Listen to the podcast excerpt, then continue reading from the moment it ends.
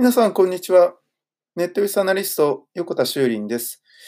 今日も人工知能 AI について考えていきたいと思います。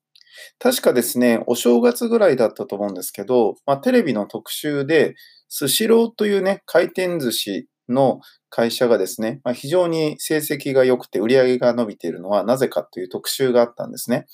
で、その中で、その人工知能 AI を使うことによって、その廃棄するものをですね、減らしたりとかっていうことに対して徹底していると。だから、その流れてくるものとかですね、注文しているものとか、お客さんが入ってきたときに、家族なのかどうなのかでね、どういうものがどのぐらい出るかとかっていうことを計算してやってるっていう話があって、で、まあ、人工知能 AI はすごいねというようなことになっていたんですけど、実は話はそれで終わらないで、最後にですね、出てきたのが、あの、実はでも大事な要素っていうのがいろいろあって、その、回転寿司の実際のその、あの、魚ですよね。魚を仕入れるわけですけど、その目利きの人がいると。で、魚の目利きとか、例えばカニとかエビとかね、こういうものの目利きの人がいて、この人たちの腕によってですね、まあ、いいその食材っていうのを 入荷できているという話があって、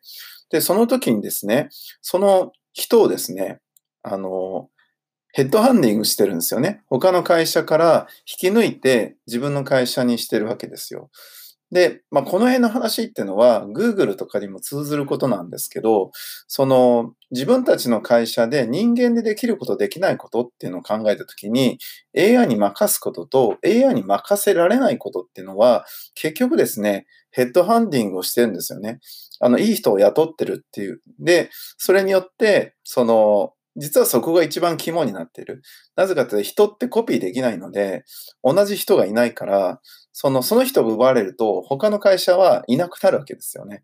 だから、その部分ってのが、実は一番大事なとこになっている。だから、そういう目利きとか、という仕事が、最後まで人工知能 AI に奪われない仕事であるということですね。ただ、えー、その目利きもね、いずれは AI に奪われるんですよ。で、これもちゃんと、あの、経験させていけばですね、もちろん奪われるんだけど、えー、現時点ではそれより先に奪われている仕事があるということですね。